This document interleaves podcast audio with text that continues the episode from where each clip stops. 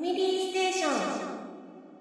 はい。ということで、えーと、66位の3本でしたが、続いては次は34位。34位が、あのー、5ポイントで、まあ、あのー、1位票が1個入ったはい。という、32まあ、対ということでそれぞれ、それぞれの、えー投票者の一押しだけれども、えまあ、その人だけみたいな、えはい。そういうふうなゲームが、えっ、と、うん32本あります。で、えっ、と、じゃあ順番に、えっ、と、はい。言っていきます。えっ、と、アームズ、はい。スイッチのですね、あうん。れですね。えっ、と、アイカツ、フォトオンステージ、えーアズールレーン、うん。えっ、と、ウィザードリー、今日の試練場、うん。えーウィッチャー3、ワイルドハント、うん。えー F12017、うん。えー、狼、まあ、絶景版。うんうん。えっ、と、オーバーウォッチ、うん。えーガールフレンド過去仮、うんえースーパーマリオカート、うんえースター・ウォーズ・バトルフロント、うん。えっ、と、世界中の迷宮4、えー伝承の巨神、うん。えっ、と、ゼロ、えー濡れガラスの巫女、うん。えーダイイング・ライト、デモンズ・ソウル、うん。動物タワーバトル、あドラゴンクエスト7、うん。えードラゴンクエストビルダーズアレフガルドを復活せよ。うん。えー乃木恋。誰が入れたか分かりやすいえーバトルフィールド1。いえっ、と、人食いの大足トリコ。うんえっ、と、ファイヤープロレスリング G。うんうん FIFA、えー18。ああ、ね。2010えっ、と、フットボールマネージャー2017。うんえっ、と、弁慶外伝う。んうんうん。一瞬人そうね、これ。うん。おうマリオブラザーズ。うん。えーマリオブラザーズファミコンですね。ファミコンですね。はい。はい。はいえーっと、モンスターハンターダブルクロス。うんえー妖怪ウォッチプニプニ。うんえーっと、ライトニングリターンズですね。ファイナルファンタジー。偉い。偉いですね、この人。偉い。分かってるな。はい。えーラジアントヒストリア、パーフェクトクロノロジー。うんえーっと、リーグオブレジェンド。あーで、竜が如く5。うんここまでです。はい。すいません、32興奮してしまいました。めっちゃ好きなんですよ。えーっとですね、この34位の中では、まあ、ウィザードリーは僕が入れたんですけど、その他で言うと、やっぱり、マリオブラザーズが、一色を放ってるのかなっていうところなんですが、それはああそがわわかる、わかる、でも。ええまあこれ対戦対戦ツールですよね。対戦ツール、そうそうそう。協力じゃないですね。協力じゃなくて殺し合いです。まあ実際あの、ねゲームセンター CX の最近の、あの、企画で、マリオブラザーズで、こう、A、歴代 AD さんと勝負するっていうのをやってまし戦いでしょ。ええ面白かったわ。仁義なきってやってましたけど、あの、4ステージを AD さんがクリアするか、あの、有野さんがそれを阻止するかっていうのをマリオブラザーズでやってましたが、浦川がめっちゃうまいんよね。そうですね。泣きの1回で負けたのになぜか課長に威張られるっていう、かわいそうな。ええあくまでも AD は AD っていう扱いだったっていうね。うんそうやなえーまあ、乃木恋は置いとくとしてですね。あれ？いや、もうどなたなのかがよくわかるという、まあうんね、まあね。まあ、毎回のように、あの、えレポートいただいてますんで、えはい。ありがとうございます。えとまあ、今日、あの、急遽お仕事で欠席になってしまいました、ええ。あの、富蔵先生の、あの、1位が入っとるんですけど、はい。アズールレーンですね。うん 自分も触りだけやってみたんですけど、うんまあ、まあ、ちょっとみシューティングみたいな、みたいな。シューティングカンコレですからね。うん。おー。えあんまりシューティングはちょっとなっていう。まあ、とにかく、なんか一一部の層ではものすごく今、受けてるところが、うん、でしょうね。結構読みますけど。イラストレーターさんの間ではやっぱりすごくキャラが可愛らしいからか、うん。話題になってて、うん。うんうんまあ、僕もまだちょっと、ちょっとかじったぐらいしかやってないですけど、かんこれよりは僕入りやすかったかな。あうん。あの、あのー見てて楽しいから、うんうん。まあ、いわゆるあの、ロストとかもないわけでしょ？ないですね。うん。ほぼないですね。僕はなったことがないですね。うんだからないんだろうな。うん。カンコレって変な緊張感あったからね。そうそうそう。あとですね、カンコレは、あのやりたかったけど、結局、その、例のアクセス制限で、何度挑戦しても、こう、できなかったって言って、やめちゃ、や、まあ、もうやるのをやめたっていう人が、うん始めるのをやめたっていう人がいたりもしますね。あとはいろいろその、なんちゅうか、スーパーマリオカートだとか。そうですね。マリオカートも、これもやっぱりミニファミ、ミニスーファミのうんですね。そういうふうな昔の、かと思ったらまだ PC エンジンが出てくるという。うん。うんこれはあの、PS アーカイブですね。うんああ。弁慶外伝渋いですよね。渋いですよね。これあの、キャラ、キャラクターデザインが本宮博さんじゃないか？そうでしたや、どう、どうだった？ちょっと、あ、いい加減な情報だったらすいませんあ。違うかもしれないいえいえいえ。どうだ、どうだったかな？ちょっと調べてみようかな。何か。それで話題になってた記憶が。えなるほど天地、天、なんだっけ、あの、天地を食らうの絵柄ですな。あ、美術、本宮博士。あ、ああって一た、あってた。人だけでは。はないんですけど、うんうん。3名ほど関わってますが。へへえ、こんなんかでもへ結構ストイックなんゲームし内容だったような記憶が。うんーロープレなんだ。うんはあ、なるほどね。それこそ本宮博さんでロープレっていうと、ファミコン版の天地を食らうとかを。思い出しちゃうんですけど、まあこれまたゲームセンター CX で最近、あの PC エンジン、まあアーケード移植版の、天地を食らうベア版やっとるんですね。ええやってましたね。うん。えしかし、また、次、大体、あの、みんな1位に押してるやつなので、ー、うん。あのー PS4 だとか、うん。まあ、3DS だとか結構多いんですけど、うん。なんかそこにちらっと入ってるね、あの、ファイヤープロレスリング G ってね、これ、これも異色ですよね、やっぱりね。うん。ああ、これはなんかファイプロって最近復活みたいなニュースありましたよね。ありました。ファイヤーあー。それとはまた違うま PS た、版です PS な。版ですからね、これ。ファイプロのでもファンの人って熱いんよね。僕も友達一人いるけど、そうですね。好きな人はすごく好きっていう、ーはっきりしてる面があるんかな。となんか、カオスな、あの、なんちゅうか、動きというか、あれで、動物スターバトルっていう、あうん。うんあ、なんか、ツイッターで話題になってたんかうんな。これ、あれですよね。うん。あの、バランス取って、そうそうそうそう。あの、た、倒しちゃったら負けっていう。た方が負け。うん。なんだけど、なんか、置き場所とかによよっては、あの、動物とか置き場所によっては、なんかすごいカオスの動きになったりとかう。ん。うんああ。うん。まあ、ど、まあ、なんていうか、あの、まあ、物理演算とかどうなってるのかっていうことなんでしょうけど、あの、物理演算とかも面白いとことに、こう、あの、すげえリアルっていう触れ込みになってるゲームほど、あの、出た後はバカゲー扱いされるような感じが多い気がするんですけど、あの辺は割とこう、ね、ゲーム的な調整をした方が、ゲームとしては成り立つのかなって思っちゃったりするんですけど、リアルの、リアルに近い設定をプログラムすると、なんかどうしてもそうなっちゃうんだろうね。うん、どうしても再現できない部分が出ておかしくなっちゃうってことなんだろうなとは思うんですけど、それこそあの、あの嘘か本当かわかんないですけど、あの、グランツーリスモを作った男たちって漫画で、物理演算すごい頑張って、あの、試しにプレイしてみたら、いきなり車が空飛んでったっていう、そういうエピソードがありましたけど、どういう物理やねん。ねえ。うん、まあ、まあ、そう、そういうところを楽しむゲームかなっていう。そうだよね。あ、そうか。モンスターハンターダブルクロスって書いてますが、うんあの、そういえば、モンハンって、ええ、昨日、昨日出ましたね。昨日ですかね。はえい。出ましたね。昨日、ちょっとあの、うちの職場では、ま、お祭りになってましたよ。あの、うち、うちの職場ではあれですよ。ええあの、モンハンでハラスメントが起こってますよ。ええやらないの？やらないの、イクさんみたいな感あじで。いや、興味ないんす、みたいな。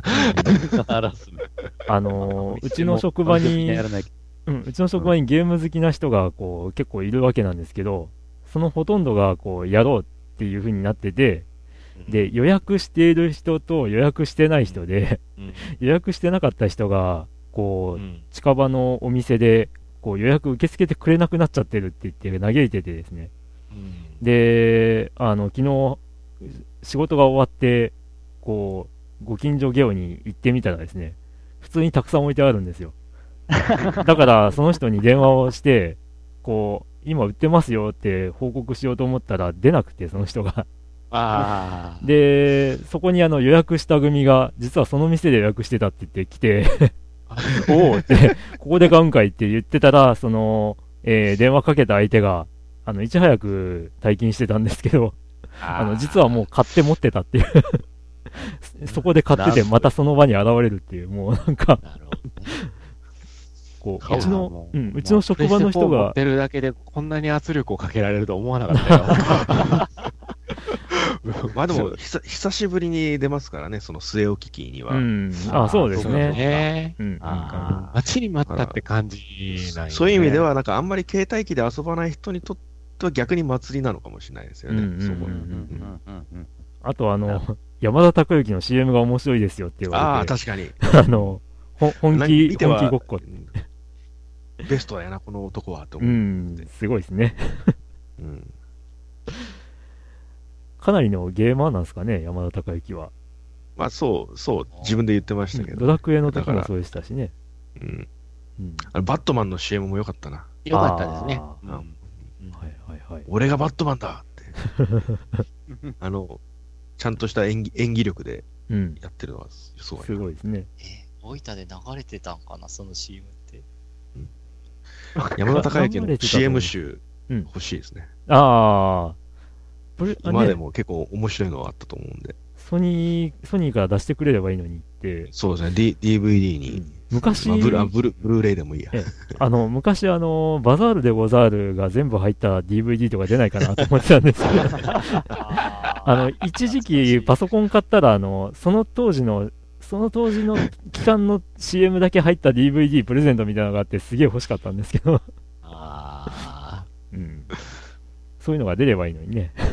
そうあ、なですね。るほどね。山田孝之はベストですね。うんあの、お気に入りの俳優でもあるんで、僕の。なるほどね。いいですね。じゃあ、どうですかね、はい他は。あー、あと、トリコは意外と、待った割に話題にならなかったなーっていう気がしなくもないでです。すね。待たせすぎちゃ一ったかな。昨年の、一昨年出たゲームですからね。うん、まあそうなんですけどね。いまいち話題になりきれずにっていう気がしますね。うんイコとワンダの方が興奮してるっていうね、みんな。うんああ、そうですね。あうんもうすぐワンダのワンダがあリメイク出ますな出ますねあそっか、出ますね。そうだそうだ。来月でしたっけ？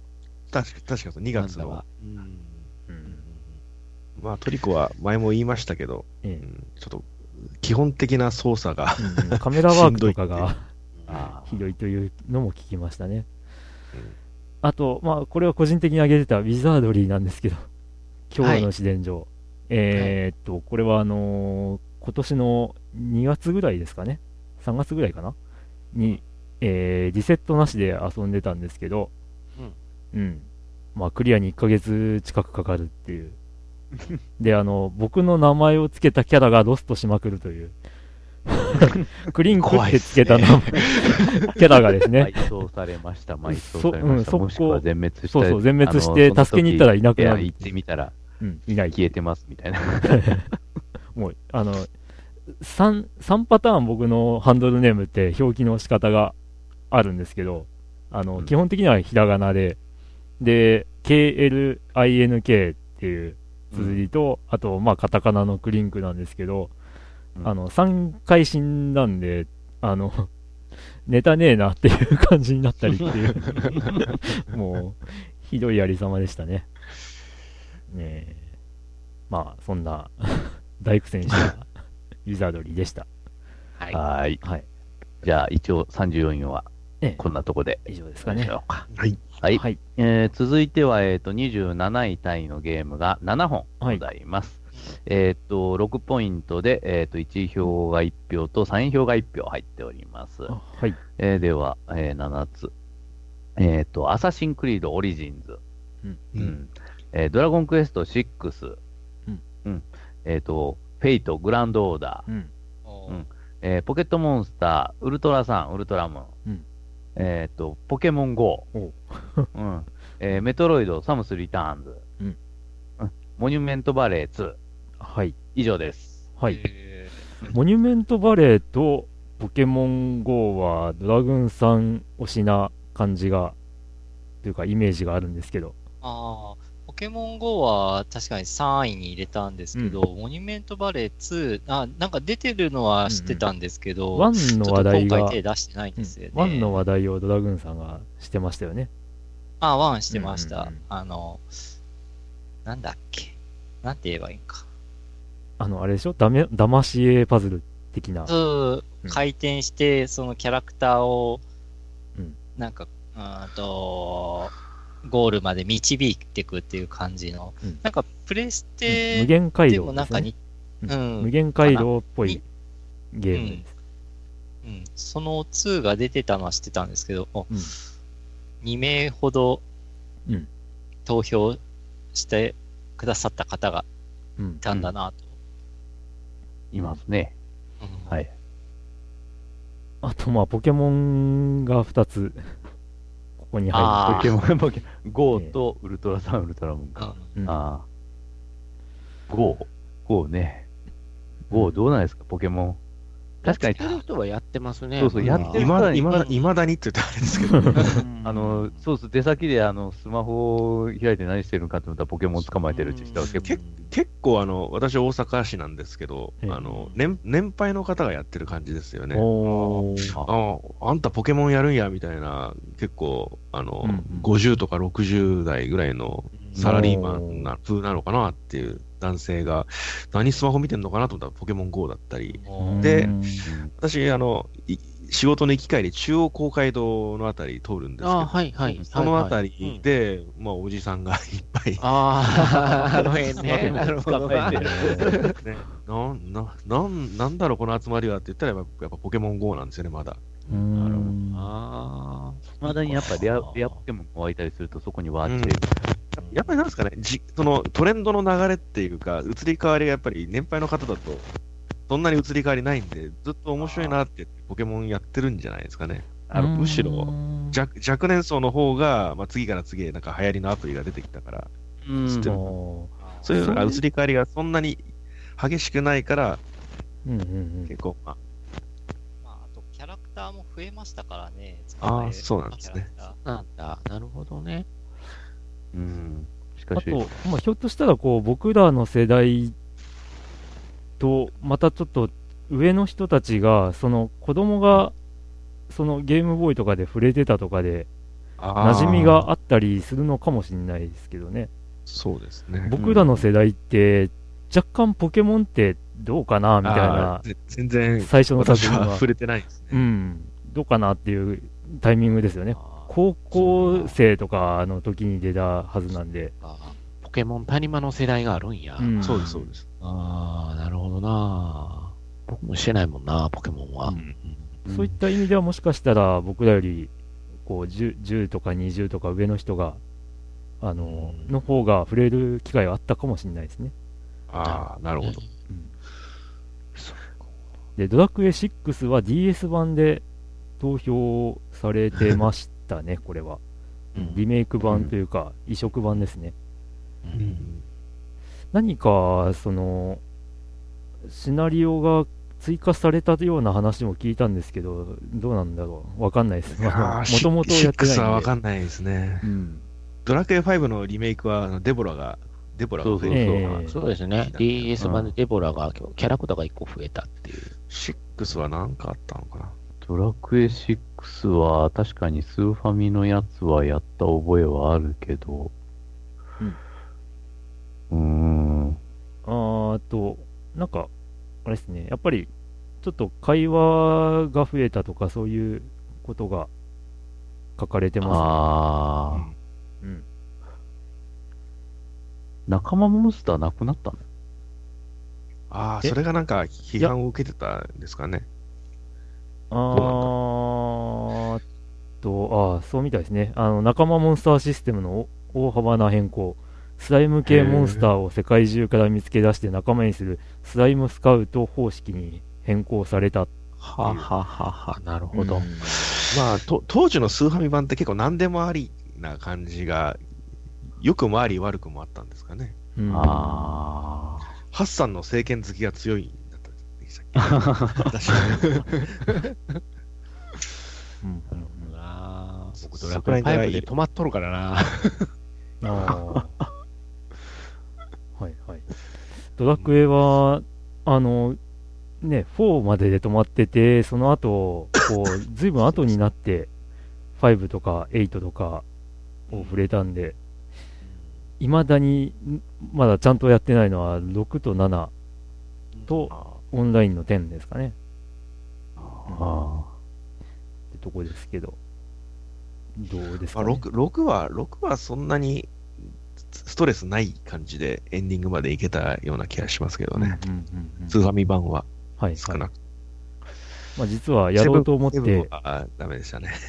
途中で脱落した派ですね、セブンは。まあ、6は実はやろうと思って、スーファミ版を中古で買って準備しているっていう、うんまあ、そう遠くないうちにやろうかなと。で、FGO はどうなんですか？FGO は、この場でやってるのは僕とヨッキー先生だけかな、まあ、本格的にやってるのは、うんそうですかね。そうですね。フェイト、フェイトは僕は、ステイナイト、いわゆるあの流れだけを支持してる状況ですね。うんうんうんえ、他は全部剪定事象ですか？うん、になっちゃってますね、僕の中では。ぶっちゃけ言うと。それでいいと思いますね。どうしてもあのね、シリーズ、あの別のが出てきちゃうともう後付け感が強くななりなっちゃうんで、ねしょうがないですね。てか自分、自分が、自分が体験した聖杯戦争じゃないんだよなっていう違和感に蝕まれてしまって ダメですね。自分敗戦ですあのそうですよ。フェイトゼロっあの自分が聖て、杯になりそうで怖いんですね。あの フェイトゼロすごい人気なんですけど、あのどうしてもあのね、映像的なところとか、こうそういうのが、あのこう元々のステイナイトに比べると派手になっちゃって、前のがこれってなんかおかしくないみたいに思っちゃうっていう、そういうメところも。タルギアに感じた違和感に近いものがあるかもしれへんあな、ーそういう意味では。うんうんそやななんかやっぱり、やっぱりもう別物になっちゃったなっていう感じが強くって、あんまり手出してないっていうのかな。まあ FGO は完全に別物ですね。ねこれはもう別物。ただ、この間までやってたアニメのうん。あの辺とかはもう、はうん、何、何してんの、ね。っていう感じだったんで、うん。うん、ななんんか、はか、ま、やっぱりハマれなかったな、あのー流れに。うーん、まあなんか小説読んでてアニメを見た人が、まあうん。職場にいるんですけど、うんなんか、いろいろちょっとアニメは説明が足りなさすぎみたいなことを言ってたりしたんで、まあもしかしたら小説を読むと面白いのかもなとは思ったりはしますけど。まあ、今日からあれですよ、あの、エクストラが始まるんですよ、アニメは。あ、今日からですか？そうなんですよ。フェイトエクストラが始まるんですよ、アニメで。うん。なるほど。そう。うん。はーい。まあ、そういう感じでもう、一大産業になってしまったんでね。そうですね。なんかゲームというよりは産業だな、これはっていう。リクさんはどうかわかんないですけ。ど、リクさんどうかわかんないですけど、僕なんか、こう、あのーなんだろう、つい、つい数年前まで、その、フェイトの番外編とかが続いてるとは思っていなかったっていう。あー、なるほどね。なんか突如として知ってただけ、知ってたことが知ってたから、うんそう。ただ、あの、氷室の天地以外は触ってなかった。はいはいはい。はい。そんな流れですね。うん。アサシンクリードオリジンズ、私、はいはい。3位にこれどう、入れたんです。これどうでした、これどうでした？良かったですよ、すごく。で、3位に入れたんですけど、えあの、なんですかね、今までのアサシンクリードとは全然、全然というとあれですけど、しゲームシステム変わってて、あのどっちかというと RPG 寄りになったんですね。ハクはハクスラ気味の、うん、はあ。ハクスラの、ハックスラッシュの RPG っぽくなってて、結構まあ、敵を切ったりすると、数字が出たりしますからね。なんで、逆にあの、日本人、日本のプレイヤーには馴染みやすくなってるんじゃないかなと思いますね。あの戦闘システムもちょっと相手をロックオンしてぐるぐる回れるんで、まあ、ぜ昔、まあ、ゼルダの時のオカリナとかダークソウルに近いんじゃないかなという気がしますね。あと、まあ、自由に歩い歩いたり、えーと、走ったり、壁登ったりするのは変わってないんで、うん。暗殺プレイとかもまあ今今までとはできるし、まあ、今回あの、エジプトが、古代エジプトが舞台になったんですごくあの、き、綺麗というか、いいんですよね、ロケーションの雰囲気が。うん。で、なんですかね、もう、歴史上の人物、クレオパトラとか、うん。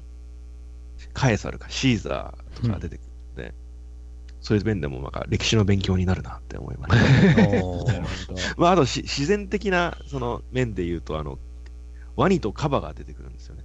うんで、ちょっとまあツイッターでも私書いたんですけど、カバはやっぱり意外と凶暴だっていうことが、あの、やこれやってお本当を改めて実感したっていうか、うん。そうじゃちょ近づくとやっぱり襲ってきて、下手すりゃワニより強いんですよね。うん。言言いますよね。うん。実際そうらしいですね。強くて、まああの、ワニは陸地に上がるとそんなに追いかけてこなくなるんですけど、カバはどこまでも追いかけてくるんですね、うん。オープンワールド。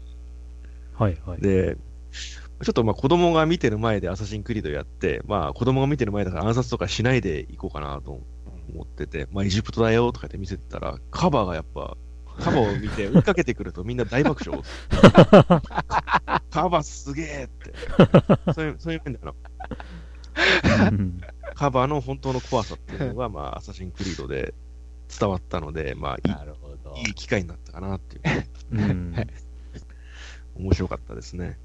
うんカバが面白かったで、まあ、お話も結構やっぱ興味深くて、うん、最終的には歴史の裏でアサシンの起源となる集団が暗躍してたみたいなお話で面白かったなって。うんまあ、スタッフがあのアサシンクリード4を作ってたチームのようなんで、うんまあ、4もすごく評判良かったんで、今回も良かった良かったなって。それにしてもすごいですね、これ。シリーズ、メインシリーズ10作目って。そうですね。まあ昔ねちょ、ちょっと前のアサシンクリードってもう年一で出してた、年に1回出してたんですけど、さすがにちょっと乱発しすぎて、クオリティも売り上げもちょっと下がり、下がっちゃったんですかね。うんそれで、追いつかなくなってくるもんね。そうですねそこまで行くと。まあ、年末、毎回アサシンクリードやるのもちょっとしんどいですからね。うね、うん年に1回の恒例になってくるのまで違うかなって思って。まあ、でも、だからアサシンクリードオリジンズは結構まあ、久しぶりに出したじゃないですかね。2年ぶりぐらいですかね、でもそれでも。2年か3年ぶりぐらいに出たような。で私もこれ、Xbox One X でおアサシンクリードやったんですけどやっぱ、すごい綺麗でしたね、おかげで。うん。1X。まあ、遠遠くの、その、い木木とかヤシの木とかがええ、結構まあ、別の機種だと、ちょっとギザギザになったりとかしてたんですけれども、Xbox One X にしたら、すごい滑らかに、遠くの樹木とかも滑らかになったりとか、遠くの人も豆粒みたいだけど動いてるのが見えるとか、そういうのが、あ恩恵が感じられて、すごいなぁうんだからで、あのーた相棒に、主人公の相棒に、タカがいるんですね。セヌって、セヌだった？か、うん。セヌって名前の。うん。うん。で、その、その、タカに視点を切り替えて、どこまでも空を飛ぶとか、飛ぶとか、飛ぶことができて、敵とかをマーキングできるんですけれどうんも、うん。本当にオープンワールドだから、主人公からどこまでも離れることができるんですよ、ね。だから、ね。どこ、うんどこでもその空撮ができるというか。で、あの、えーっと、フォト、もうデフォルトでフォトモードがついていて、どこでもその写真を撮って、ツイッターにアップすることができるんで。私、この年末、昨年末、あのずっとアサシンクリードやってたんですけど、もう年末年始はずっと写真を撮る機 機会になってましたよね。だから、ね 年末あたりのツイッター見るとずーっと写真撮ってるんですよ。はいはいはい。でででだんだんだんちょっとフィルターとか、そのカメラも斜めとかもできるようになったんで、すごい、凝るようになってはあ。そこら辺の子供とか、そこら辺にいる猫とかを、まあ、ちょっと アップで撮ったりして、本当にエジプト観光気分がすごい味わえて、いい、まあだから年末年始にいいエジプト旅行できたなっていうふうに。なるほど。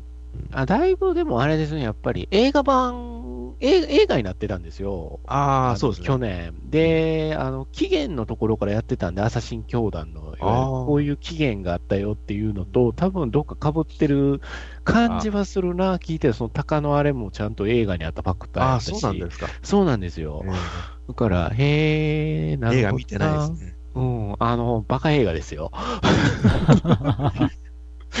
アサシンクリードってあの、現代編ってのがあって、まあその、現代のその新しいシステムで、なんかい遺伝子とシンクロするんですかね、なんかちょっと、そうですそうです。詳しくは知らないですけど、遺伝子とシンクロする。ことで、その過去のアアサシンの記憶をたどれるみたいな、そういうところから話が始まってるんですけど、だからもうとんでもなんですよ、言ってみたらね。そうですよね。でえ、現代編っていいつもいるのかなって思いながらやってますけど、今回もまあ、無駄に現代パートが移り変わるときあるんですけども、関係ねえな、みたいな。あ そっちじゃねえんだよ、見てえのはって思うもん。そう映画で見てて、映画見てても思ったもん、僕。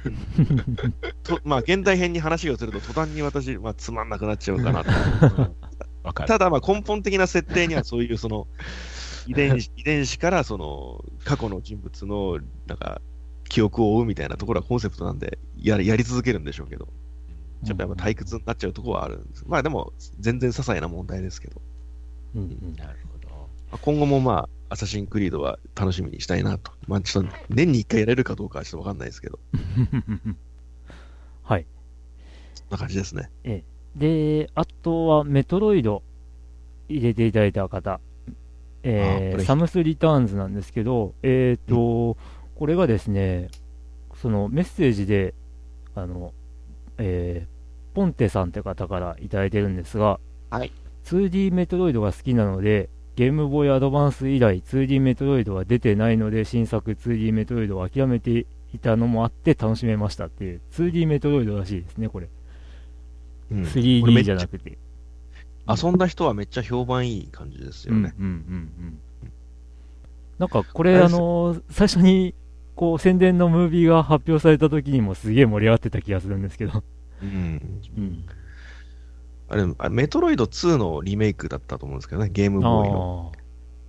今回はまあもう、3DS の、うん。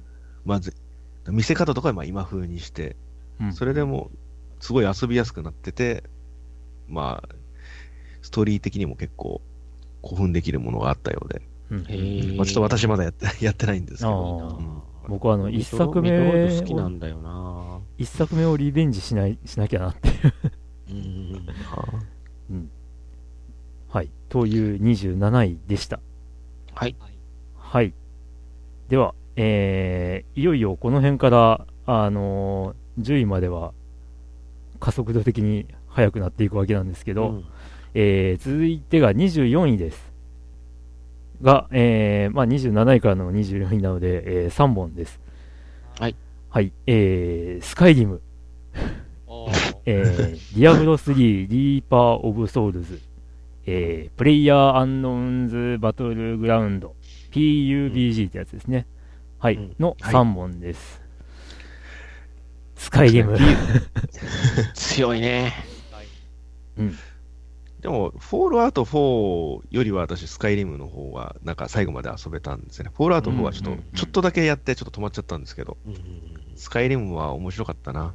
うん面白かったです。面白いですよね。うん。だからそこなんですよね。まあ、ニンテンドースイッチとかにも出ますし、今、ススペシャルエディションでしたっけ？なんとか、あ出ます、出てます、出てます。はい VR 出てますけどのやつとかですね。そっちはちょっとまだ遊ぶ 遊べてないんですけど、うん。すいません、ちょっと外れてました。はい。はいはい。でも、スカイリムは本当に、これだけこう受けがいいっていうのは、やっぱり、あの、まあ、日本のプレイヤーにマッチするん要素が何かあったんでしょうね、これ。具体的まあにどこがっていうのが多分説明しにくいんですけど。いや、でも王王道的な部分はあるでしょうね。うん。うん冒頭からやっぱり熱いですし、あいや、エルダースクロールズシリーズの、それまでって、どうだったんですかね、実際。あーでもオブリビオン、そのスカイリムの前のオブリビオンの方が好きっていう人もいますし、ええそうか、オブリビオンもすすごい流行りましたね。うん。そこからか、やっぱり。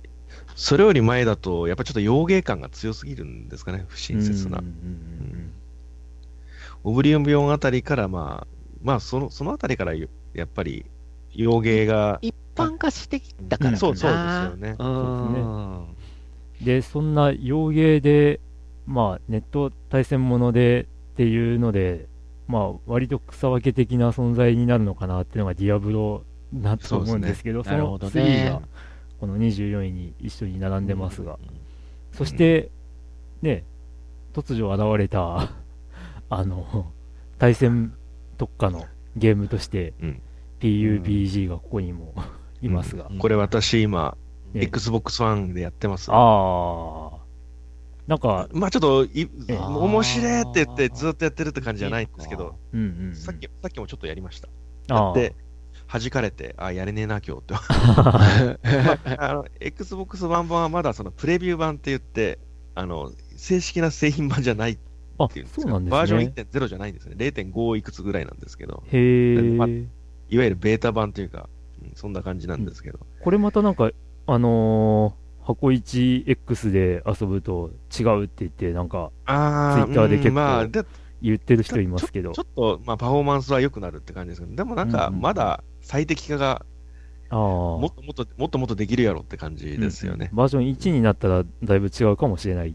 そうですね。あん,、うんあんまり Xbox One X の恩恵がそこまで得られてる感じじゃないんですけどね。ただまあ、こういう対戦、その、そのシューティングとしては、めちゃくちゃマップ広いし、その中で100人動いてるっていう、うんなんで、相当やっぱりスペック要求されるんで、はいはい、はい。と思うんで、まあ、Xbox One X だからといって、グラフィックにめちゃくちゃ期待できるって感じのゲームではないんだと思いますけどね。まあでも、ゲーム的にはすごい、ああ、ば本当バトルロワイヤルをゲーム化したらこうやろうなっていうのが、バトルロワイヤルオマージュがやっぱり 感じられていいですよ。もうなんというか、あれですよね、最初、島に上陸するところから始まるんですよね。上陸というか、まあ飛行機がええ通過して、上空を通過して、そこから好好きなところでパラシュートで降下するっていう。そこからなんか、そのエリアに向かってみんなダッシュするみたいな、うん、そうです。あそういうの、印象が。小小説のバトルロイヤルロワイヤルと同じで、だんだんその行動範囲が狭くなってくるんですよね。ははははは。ちょっと降りてからし5分ぐらい経つかな、ちょっと何分ぐらいが経つと、こ次の行動範囲はここまでですです。うん。ここに集合し、この円の中に集まってくださいっていうふうに指示が出て、で時間内に戻ろ、そこまで行かないと、なんか電磁パルスみたいなのがそう迫ってきて、徐々に体力、徐々に体力削られて死んじゃうっていう。ははははは。まあ、それがまた、また狭まってから、はい、ここまで範囲狭まりました。次はここまで狭くなりますって。だんだんその円がちっちゃくなってくるんですね。なるほど。はい行動範囲が。だからうん、うんうん最初はあの100人、100人で始まった頃は、まあ、こそこそ隠れてればう、ん結構まあ、50人とか40人とか30人とかなっても、まあ、生き残れるんですけど、隠れて、だんだんまあ、狭くなってくるんで、最後のまあ20人とか10人になると、もう、隠れきれなくなって、うういやおうなし戦わなに戦わないといけない。まあまあ、最後の一人になることが、もうまあ、勝つ目的なんで、最後、うん。最終的にはまあ、た勝たなきゃいけないんですけど、私はまだ、あの、1位になることを、ドンカツって言うんですけど、ドンカツでしたっけ？うん。ああ、でしたっけ？うんななんでそんなのか、ちょっと由来は、私はちょっと詳しく知らないんですけど、ドンカツはまだ取ってないですね。残り、あ最後の6人ぐらいにはなったことはあるんですけど、6人とか5人とか。ーうんうんうん最終的にはなんだ、一番狭くなった中で、車で引き殺されましたけど。うんうん。ただまあ、単純に生き残るためだったら、なるべく隠れて行動した方がいいやな、いいかなとは思いますけど。うん。うんうんただそれで、おだからそのあたりが結構間延びしてるようにも感じられるんで、うん。まああんまり好きじゃない人は好きじゃないんだろうなとは思いますけど、まうん。あ自分はやっぱりバトルロワイヤルの小説とかも好きだったし、まあそういうのはまあブームになりましたしね。だからそういうのを思い出してやってると結構盛りあうん。自分的に盛り上がってうん。遊んで面白かったなと、面白いなと思います。うんなんかこ今後もまあバージョンアップとかされて、より遊びやすくなるんだと思いますんで、うん。結構これからもブームになるんじゃないかなと思いますけどね。はうんまあ内容的にはやっぱり面白いって思うので。あの、PC 版をやってる人が同僚にいるんですよ。えで、結構その PC の、PC 版だとスペックが必要みたいなことを言ってたんであ、だからその辺でもやっぱり、そのゲーム基盤でも、こう、やっぱり処理効率の良くなってる、まあ本体の方がいいのかなっていうのは、まあそうでわかるんすよね。ですけどね。まあうん。とにかくマップがめっちゃでかいと思うので、うん。でもなんかね、あの、なんかどっかで記事見たけど、なんか中国の、うん。なんかそのネットカフェかなんか知らないけど、うん。なんかこの PUBG 入ってるうん。パソコンとか、結構なんかチートが入ってるらしいよね。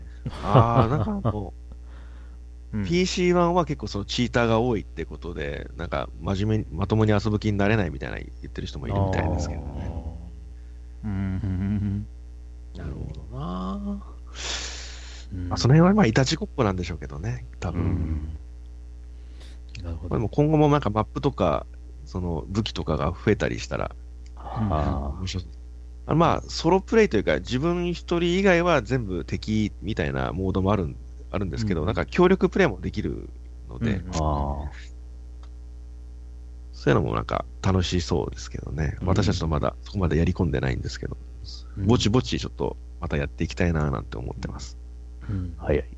ディアブロ3はどういう展開してるんですかね、これ。これってもともとのタイトルですよね。ディーパー・オブ・ソウルズ。ああ、でもなんか別バージョンとか追加コンテンツがついてるようなバージョンもちょくちょく出てたような。あー割と発売から、これも2年ぐらい経ってるんじゃなかったいや、かなもっと、もっと経ってるんじゃないですかね。もっとですかね3、4年経ってないですか？ディアブロ3は。あーあー、本当だ。うん。えーと、プレス、もともとやっぱパソコンが最初で、パソコンは2012年らしいですね。ああ、もう6年前。ええで、プレステ3版が日本では2014年。ああ。えープレステ3、4版が同じ2014年の8月とかみたいですね。えー結構、それでも根強く遊ばれてるっていうことですね。そうですね。うん私はもう PS4 版をちらっとやって、ええあ、こりゃ、沼、沼だなって。うんまあ、ディアブロ1の頃からこう、アイテム収集とかですごい時間がかかるみたいな話もありましたし、3になってから、あれでしたっけ、あの武器の強化とかなんかそういう話にゲーム性になってたんでしたっけね？なんかそういう話を聞いたんで、なんかすごい大変っていうのを聞きましたね、うんこれ。うん。うんうんうん。まあでも、ハマってる人はハマってると。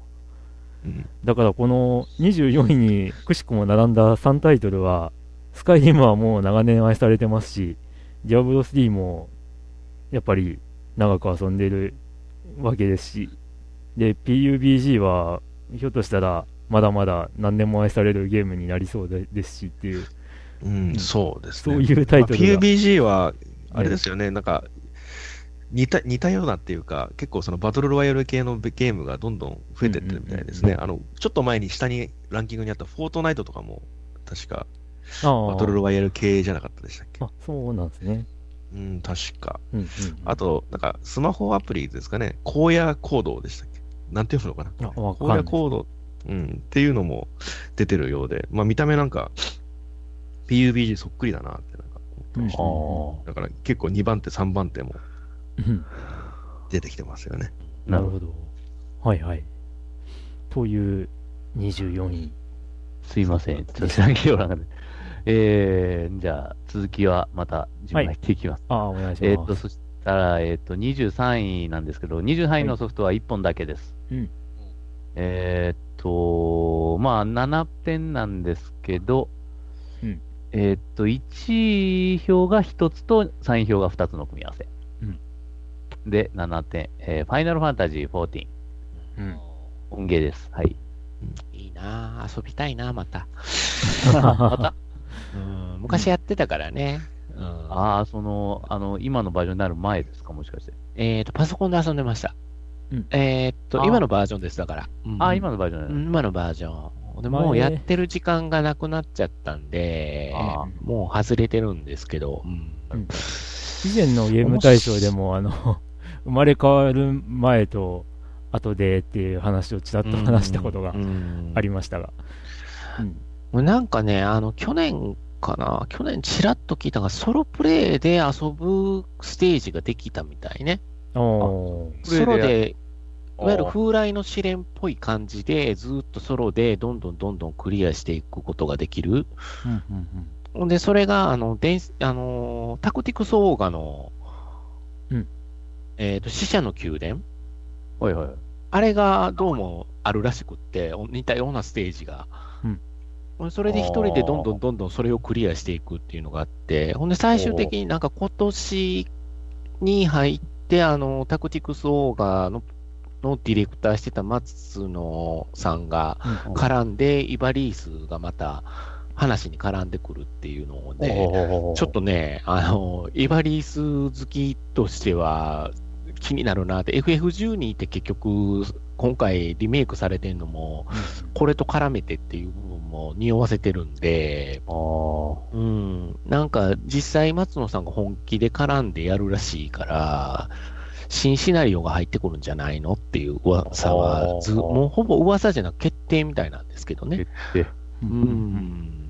だからそれで、かつての、こう、オーガバトルファンを取り込めたらみたいなところは。匂わせてるところはあって、で、もともと最初にこのリメイク、いわゆる今のこの新生ファイナルファンタジー14版の時からなんとなく、あのー昔あったプレステ、このメンバーやと多分覚えてらっしゃるかと思うんですけど、ベイグラントストーリー。あれのキャラクターのと同じような喋り方するやつがおったりとか、なんか匂わせてるところはずっとあったんですよ、FF14 って。うんうんうん。だから、あついに本家がスタッフに加わってなんかもの作るんかなっていう雰囲気に今なってきてるっていうのが、うんちょっとお面白い展開にはなってはきてると思いますよ、状況的に。うんうん。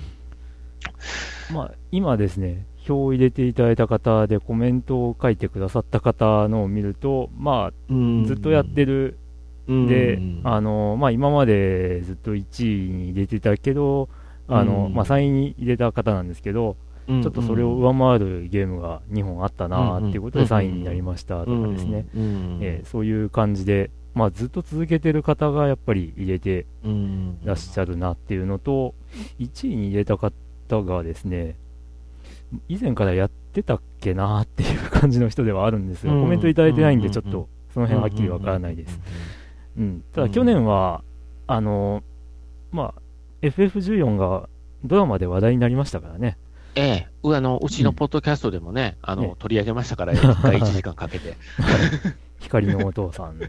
光のお父さん、ええあの、大杉蓮さんがすごくいいんでね、ええよかいろんな人に見てほしいんですけど。ええあと、あのーね、あの主、主人公の、あの顔芸が、顔芸ね。はい。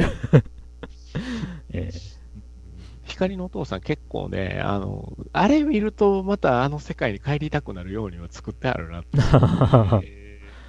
あの、すごく、でもまあ、あんな、あんなに、あの、ポカポカした、あの、空気だけじゃないよっていうのもちょっとね、おあの、音芸だからねっていう。うん。まあ、だから、その辺では、あの、いろいろと遊んでみて感じるものがあると思うので、オンラインゲームは。昔11をずっとやってた人間としては、やっぱり楽しさも知ってるんで、ええ楽しさと辛さを両方知ってるから、はい。うん。いや、だから、やっぱりあの、ドラマでもい、一応こう、あの、ギスギスした雰囲気に、まあ、なるっていうところも、うん。一応は描かれてはいたんですけどね。うん。協力で誰かが、こうう、失敗すると、うん、もう、友倒れになっちゃうみたいなのうん、で、うん、ただ、あの辺はあの原作、あのーブログだったんですけど、うん、あのブログとか見ると、もうちょっと、まあ、あのギスギスした感じが書かれてたりはしたんでですね、うん、まあ、ドラマで興味持った人とかはぜひ、原作とか、あと原作をそのまま本に起こしたのもあるんで、うん。読んでいただくと面白いかなとは思いますね。うん。まあ、光のお父さんすっかりハマって、僕はブルーレイ買いましたからね。あマジですか？マジですか？ネットフリックスで見れるのに。本 はい。当へえ。まあ、そっか。そんな、そんな FF14、あの、僕はやってませんけどね。まあね、まあ、あのあれですよ、もうこ、これで、この、この、なんていうのかな、このグラフィック、この世界観でオフだったら素晴らしいのにっていつも思ってしまうああ、まあ、それがね、どまあ、FF12 が近いのかなっていうところもうんあるいわゆる僕の中では、このキャラクー。ターデザインでスカイリムの世界を走り回りたいっていうね。ああ、うん。はい。それはずっとあるなうん。それができんもんなんかな、やっぱりっていうのがちょっと。まあ、日本人プレイヤー的にとっては究極系ですよね、それ。ですよね。FF14 の世界で。世界でうんスカイリムっていうのがね。そういった意味では FF15 がちょっと肩透かしだったっていう意見もありますね。うんあの、まあオープンワールド、オそープンワールドっらそうじゃないでてすか。うん、言われてて、やってみたら、意外とエリアがこう、決められててとかうん、章に分けられてて。橋の下に落ちれないって僕は思いながら。そうそう見えない壁があるのはがっかりみたいな話がちょいちょい聞かれたんで。うん後半結局一本道になってしまうとかね。ううんん問題は多々あれどやったけど。そうっすね。なるほど。まあ、今なお14は人気ということで、うん。うん。まあ、それでこの23位うんですけども、はい。続いて18位になります。えっ、と、5つゲームがありまして、はい。えーポイントは8ポイント。うんえっ、と、1位の票が1つと2位の票が1つというパターンです。はい。えっ、と、5ついっていきます。艦隊コレクションが入ってますね。はいえーゴーストリコンワイルドランズ、うんえーファイナルファンタジーレコードキーパー、うん。えーファンタシースターオンライン2、うん。えー竜が如くゼロ。以上です。なるほうん。まあ、先ほどの FF14 に並ぶうん。ファンタシースターオンライン2。また音ゲーが。長く遊ば私入れ。れてますけど、ええいやカンコレ、なんかすごい久しぶりに見た気がする。ど。カンコレどうせあれでしょう。あのーきっとアズールレイに入れてた人が2位にしたんでしょう。まず1個。うん。まあ、ズバリですねカ。ンコレね。カンコレも根強いなでも。まあ、あのーファミステゲーム大賞では割と浮き沈みが激しい感じがそうっすよね。ね。去年。去年なんかは富蔵さんしかいなかったんじゃなかったかな、うん。これ入れてた。あうん。だから、なんそういえばか。、アーケードド版とかどうだったんですかね？あ。あー、なんか最初だけやったな、聞いたのは。やってる人何人か見たけど。はあはあは。あまあ、ゲーセンに足を運んでないからわかんないっていう。うん。というか、あの、FGO もなんかアーケード版が、あ、出るらしいね。えーえ、そうなんや。え とりあえずやっとやっておこうっていうことなのかえ。な。どうなんでしょうね。うーん。まあまあまあ、それは置いておくとしてですね。はい。ファンタジスタオンライン2はどうなんですか？ドラグンさん。あのー、やまあ、ちょこちょこログインはするんですけど、やっぱ、じね子供に時間思いっきり持ってかれてるんで、昔よりかがっつり減りましたね、やっぱ。うん。プレイできる。で、なんか、プレイできない時間が増えるほど、なんか、あしプレイしたい、プレイしたいという衝動というか、ジレンマっていうか。うんうんうん。あ、そうそうそうそうそうそう。なんすか？うん、あら、ババーチャロン今度出るよ、ね。はいはいはい2月。はい。で、また、バーチャロンコラボが来るんですよ。おおうんこれはまたちょっと頑張って課金して、コスチューム手に入れなきゃっておいう。課金。ちょっと、ちょっとそういうテンション上がったんだ。そうそうですね。だって、あの、今度出てくるのが、ライデンのコスチュームと、はいはい。あとなんだっけな。あともう一体。あ、そうだ、あのーオラタンのテムジンのコスチュームか。あー。あー、だから、とはあの、うん。あとはあの、その、今度2月に出る、とあるのバーチャロンのうん。デザインのうん。テムジンだったかな、うん、うん、うん。そうん。とりあえずあのファンタシースターオンライン2のバーチャロンコラボの時は、コスチュームはなるべく全部揃えるように頑張ってたんで、第3弾が来るって知った時は、あ、ちょっとこれはもうまた頑張って プレイせねばってちょっと思いました。う んあれ、あれでしたよ。こと、去年、去年になるのか、このランキングは。去年はファンタシースターオンライン2は、あの、ニーヤオートマタの、あの、コラボやってて、ぐらっときましたよ。私あー。あーはいはいはいはいぐらっときましたよ。うんうんあ、うんうんうんあ、2 2B のコスができんねやと思って、ちょっとぐらっときましたね。あー あと、ロビーアクションで、ななんか爆発するすアクションがあるんですかえね？爆発あやられるとき爆発するんでしたっけ？ニーヤニーヤですか？あの、自爆できるんですよ、あのゲーム。え多分その要素入れたんですかね、じゃあ。ええで、ロビーアクションで、至るところでドッカンドッカン落としながら 爆発してるキャラクターがいました。最悪や。ー、え、それはなんかダメージとか負うんですかね？いや、全然はなくあて、もう本当見た目だけ。花火みたいなもんでしょうね。ええ ああ。うーん。もうあちこちで自爆してる様子をロビーで見かけました。なるほどな。どうですか？他のゲームは？龍が如くは、あれですよね。あの、僕の周りではキャバクラしかやってない人とかね。あいやーおお同じですね。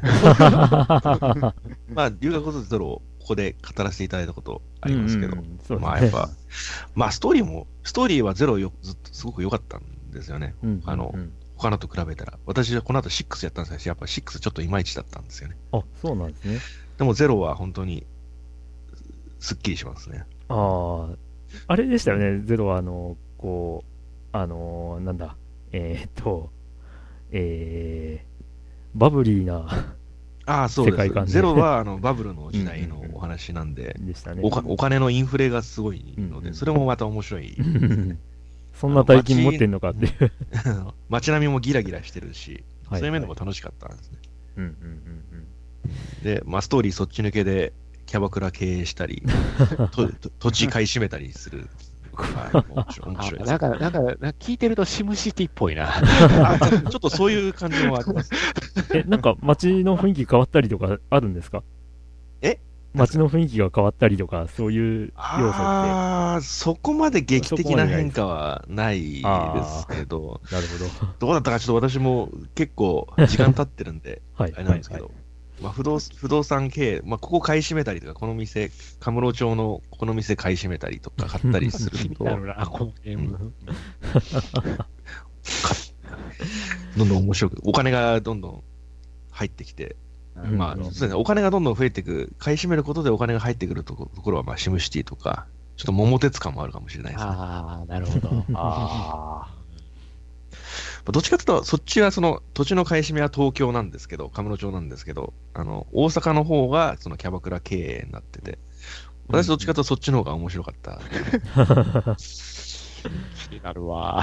そのそのキャバ、キャバ嬢のその会話スキルを磨くとか、その魅力をきその高めるために、その主主人公というか、真島、真島ちゃんか、と、そのキャバ嬢がマンツーマンでトークするみたいな、そういう、まあ、ただのキャバ、そこだけただのキャバクラだよなとか、鍛え 鍛えるとか、その育てるとか言いながら、そこはそのキャバクラになってる。だから経営と、ちゃんとそういうキャバクラ感も味わえるっていう。聞いてるだけでシュールや。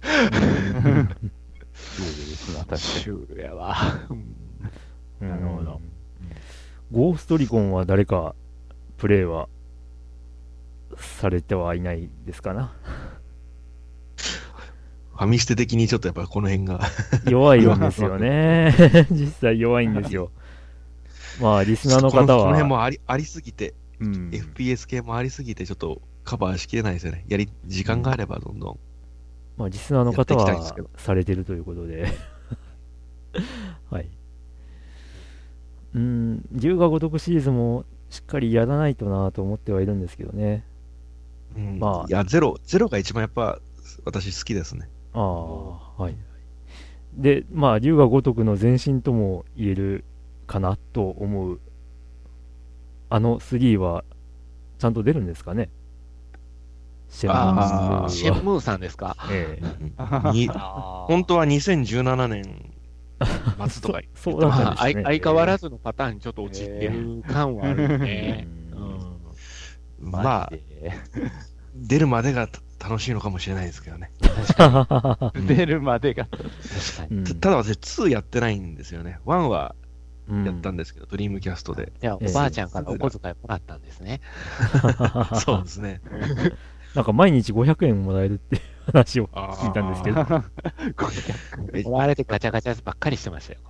あシェンムーの1は、あフォークリフトレースがすごい楽しかった。ああな何年かしら思い入れがある。まあ、あの、ちゃんと完結してくれたらいいなという期待も込めて、龍が如くをやんなきゃなと。うん。まあ、多分全然龍が如くシリーズとは違うんでしょうけどね。はい。という18位。あー、あと、ファイナルファンタジーレコードキーパーに触れていない。これ、あのー最初の頃にダウンロードしてちょっと遊んだことあるんですけど、はい。まあ、えっ、と、シリーズの、えーイベント戦闘を再現して、それで、まあ、自分のキャラで戦うみたいな、そんな感じのゲーム性だったと思うんですけど、なんか、CM とか見ると、最近そういう感じじゃなくなってるような気配を感じるんですけど、どうなんでしょう。やってないですかね。ねやってないですね。ああ。やってない。うん。まあ、以上ということで、はい。はい。あの、レコードキーパーに関してはまた、ぜひ、お便りいただければ。とこうなってますよ的なお便りですね。はい。はい。はい。まあ、そんなとこでしょうか。はい。はいでは、えっ、と、次は、第15位か。5位です。はい。15位。15位。15位、えっ、と、ポイントは9点。はいえっ、と、1位と2位と3位がそれぞれ1票ずつというパターンで3つ、うんえーソフトがあります。えっ、と、イース8、はい。えー地球防衛軍5、うんドラゴンクエスト8うん。以上になります。はい。8が2作。ほんまですね。うん。イースも、もうそれこそワンツーの話で盛り上がりましたけど、なんだかんだと長く続くシリーズですね。まあ、もともとね、あの、アドル・クリスティンの冒険は100以上あるっていうふうにね、そう言われてますよね。イース1の時に説明書に書いてましたから、100まで行くんでしょ、これは。ただ、あの、思うんですけつまりそうど、ですね。あの、100の冒険って、アドルにはアドルには100人地方の女がいるってことですね。そうですよ。いやは本当正しい。あの、あのいや。ゲーム業界の正しいですよ、こいやいやいや。そこで思うんですけど、あの、100の冒険ってどういうカウントになるのかなっていうのも、なるほど。気になるところなんですけど。ど。あの、一つの村を救うだけでも冒スうん冒険かもしれない、険っちゃ冒険ですよね。あうん。だから、その辺で、あの、カウントをしていったら、もしかしたら、こう、8ぐらいまでで、あの、80とか90とかいってるかもしれないですよ。なるほど、なるほど、なるほど。うん。まあ、ファンのま方あ、まあでも安定して売れる。るね、いいっす。うんそうですね。うんやっぱ出るとなると、エイ8は評判の高さ聞きますよね。え久々に遊んでみたいな。えうんうんうん。という感じで、実はここにいる誰もが、8には触れてないという、結果的には。ニンテンドースイッチで出るみたいで、この前あの、うん。ムービーを見たんですけど、はいはいはい。なんか拠拠点があって、そこでなんか村を成長させるとかできるんですかね？ちょっと適当なこと言えないですけど、キャバクラの経営をしたりはしないですね。無人島に流れ着くらしいですけどね。相変わら相変わらずですね。どっかに流れ着くスタイル。そう考えると、アドルって、なんか大丈夫なのかなっていう。毎回それで。いやー、でも今、アマゾンの、まあ、アマゾンレビューを全般を信じていいのかどうかわからないけれども、ものすごい評価高いね、遊んだ人。うん、すごいな。そっか。まあ、あの、ビータ版を買った人が、うん。そ、の、もう割とすぐに PS4 版が出てがっかりしたっていう話を聞くんですけど、うん。あそれ同時に発表しなかったんですかね、そうなると。どうなんでしょうね。うん。ビータ版が2016年7月発売で、プレステ4版が2017年の5月。ああ、まあ1年後ぐらいですか。うんうん。まあ、結構その、ビータと PS4 のその、マルチ展開っていうんですかね、ええが難しくなってきたみたいな話も聞きますしね。やっぱ性能差がやっぱりあるんで。ああ、そうですね。ねえ家の中ではリモートコントロールできるしね。うんうん。うん。スイッチ版は日本一ソフトが出すんですね、これ。え？らしいです。そうなんや。ええあビータ版とあ。なんか、プレステ4わからんで版はファもないルコン。ななんかやっぱ日本日本一は、あれですよね、確か、海外のその販路を持ってるっていうか、うんうん。海外で売り売りたいから、海外でいい数を売りたいから、そう、なんか日本一さんと組んだって。へえ。出ましたしうーん。日本一ソフトウェアも大きなったな。結構なんか海外のタイトルを出してますよね。ローカライズをしてるんや。そうみたいですね。はい。うんそっか。ところで、ここのメンバーは地球は防衛してないんですか？あ、してま地球は。あのうん、あの、年明けから防衛し始めてう、んああ、なるほど。うん、今もう、あの、やってる最中なんですよ。なるほど、なるほど。うん。いや、僕も地球防衛に加わりたいんですけどね。ちょっと今、他のを優先しちゃってますね。うんまあ、やっぱ、あのー地球防衛軍、まあ、だんだんそうなってきてる最初はそうなんていうか、たった一人でなんか、事態を打開するみたいな、あれだったんですけど、そうっすね結局、あの、よ4とかそこら辺になってくると、あの、味方が生き残ってないとですね、あの、ろくにあー自分一人ではすぐ囲まれて終わっちゃうんで、どうしようもなくなるっていうパターンそうそうそう知ってるんや。あの、動画とか見ると、今回建物が丈夫になったね。ん？建物が丈夫になったよね、今回。ああ、すぐはね、壊れないです。うん。あの、ロケットとかで確かに壊れはするんだけれども、ううんん、うんあの、すぐなんか、あの、ハリボテみたいに、あの、パコーンって一撃当たっただけで、あの、でっかい、あの、ビルが崩れたりとか、そういうことはうん、ないですよね。前なんかマシン、ンガンだけでね、ビル、あ、マシ ね、あの、一つすぐ倒壊してたもね。そうんそうそう。アサルトライフルとかショットガンとかで、うんまあ、あの、もうそういうものではちょっと倒せないというか、壊せません。で、あの、今回ちょ、っとリアル。今回割と序盤から絶望感を味わうよね。うん、結構ね。うーん、まあ、あの絶望感こそが、ね、地球防衛軍の、こう、面白いところって思ってる人もいるし、中盤のやっぱステージ40あたりがものすごくきついんだわ。あうん、あそこら辺がなんか一回的のなんか大構成みたいなのが、あ、わーってくるようなステージなんで、うん、まあ、やってて面白いかどうかともかく難しいな、難しいな。ああ、うん。そうそう、何回、何回ゲームオーバーになった本当マジで。うん、なんか、一応ゲ、うん、ゲームオーバーになっても、あの、なんちゅうか難易度によっては、あの、一部、あの、取ったものは無駄にならないんで、うんうんうん。まあ、そこら辺はいいかなとは思うんですけあど。あ、ツイッターでね、書いてたよね。ん？なんかかなり苦しんでる様子が、うん。ツイッターで。めっちゃ苦しいんです。さうん。ステージに、ステージの差が結構でかいんですけど、うん。あの、やっぱり、あの、難しいステージは難しいという。うん。うん。それなり。こう、まあ、このシリーズ、恒例といえば恒例なんだけど、処理落ち的な部分ってどう、まあ、ちょっとはあるでしょうな。あ、あうん。あの、爆発エフェクトとか入った時は特にね。うん、うん、うんそれはしょうがないかなと思うけど。うん。うん。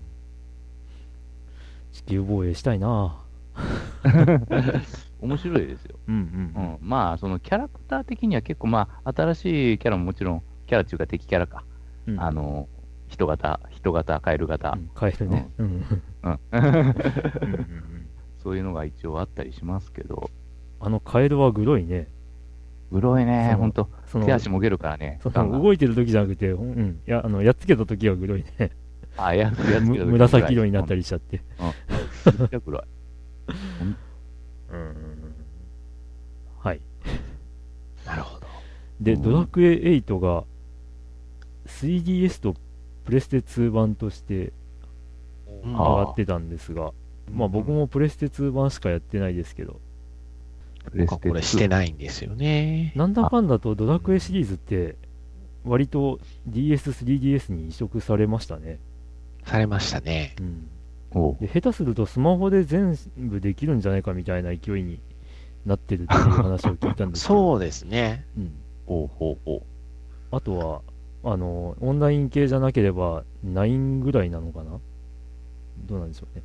うんまあ、ナインって、ナインは多分されないんだろうな。なんかナインってやっぱ通信での面白さがあったみたいな感じを見ていたら感じたんで、スマホではっていうのはどうなんでしょうね、その辺。う。あうんむしろスマホ、スマホ版としてうんリメイクされて出るかもしれないですよ。あ。ああ、なるほどね。なるほどね。すれ違い的なことがうこんう、スマホでできちゃったりなるほどなしちゃうと。なドラクエ8って2004年発売なんだ。絶賛 FF11 やってた頃やって、ね、この FF11 の真似したドラクエはって言ってしまった覚えがあるんでね。僕は割と、わ、すげえ、鳥山明の絵がちゃんと動いてるってうん思いましたけど。そう。はいはいろんな意見が飛び交ってたはずよ。うんあの、この頃って。ただ、あの、出た当初って結構評判悪かったんですよね。ねえ、僕もあんまりなんかいい話を聞かなかったうんんですよ。でもやってみた。ら、お面白いじゃんって思って、あの不評は何だったんだろうと。な13年前か。うん。そうですよ。僕が遊んだのは、6年前ぐらいですけどね。うん。もうちょっと前かな。うん。意外と遅れてやりましたね。うん。まあね、これを作ったのが、あの、レベル5で、うんうん。うん、なんか、それ、それをが気に食わないっていう人もいたのかもしれないけど、え うん。でも割としっかり作れてるなって思いましたけどね。えうん。まあ、ラスボスが、あの、ドラクエのラスボス、うんを、あの、集めましたみたいな動画があったんですけど、うん。それ見てて、あの、コメント、作った人のコメントで、あの、ドラクエ8のラスボスは印象が薄いみたいなこと書かれてて、まあ、まあそうねって思いましたけど、あんまり見た目がかっこよくなくって、うん、なんか、地味っていう、地味というか、あんまり心に残らないって言われてました。うん。やっぱゾーマとかあのあたりが、ね、花ですよね。花。花。花かな。花。はい。っていう感じですかね。はーい。